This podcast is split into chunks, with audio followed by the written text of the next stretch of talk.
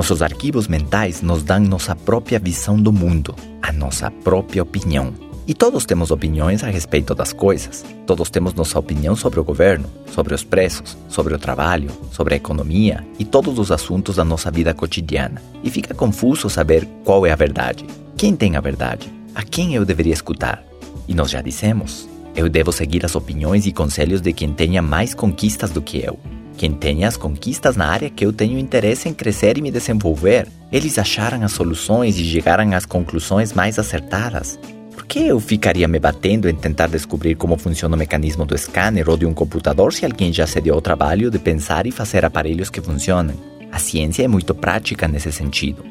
O mundo avança porque cada novo cientista pega os trabalhos de pesquisa do seu antecessor e continua avançando nessa direção. Eles não perdem tempo invalidando o que já funciona para fazer tudo de novo.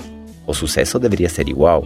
Deveríamos aprender com quem já tem os resultados que nós queremos obter. Mas as pessoas que fracassam não querem aprender dos bem-sucedidos. Eles têm atitudes e pensamentos errados em relação a eles.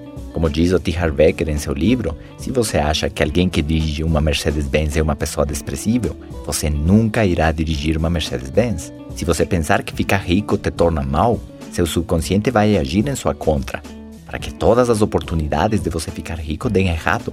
Negócios que te fazem perder dinheiro, sócios que te roubam, tudo seguindo a sua programação inconsciente e errada de que quem tem muito dinheiro é uma pessoa ruim.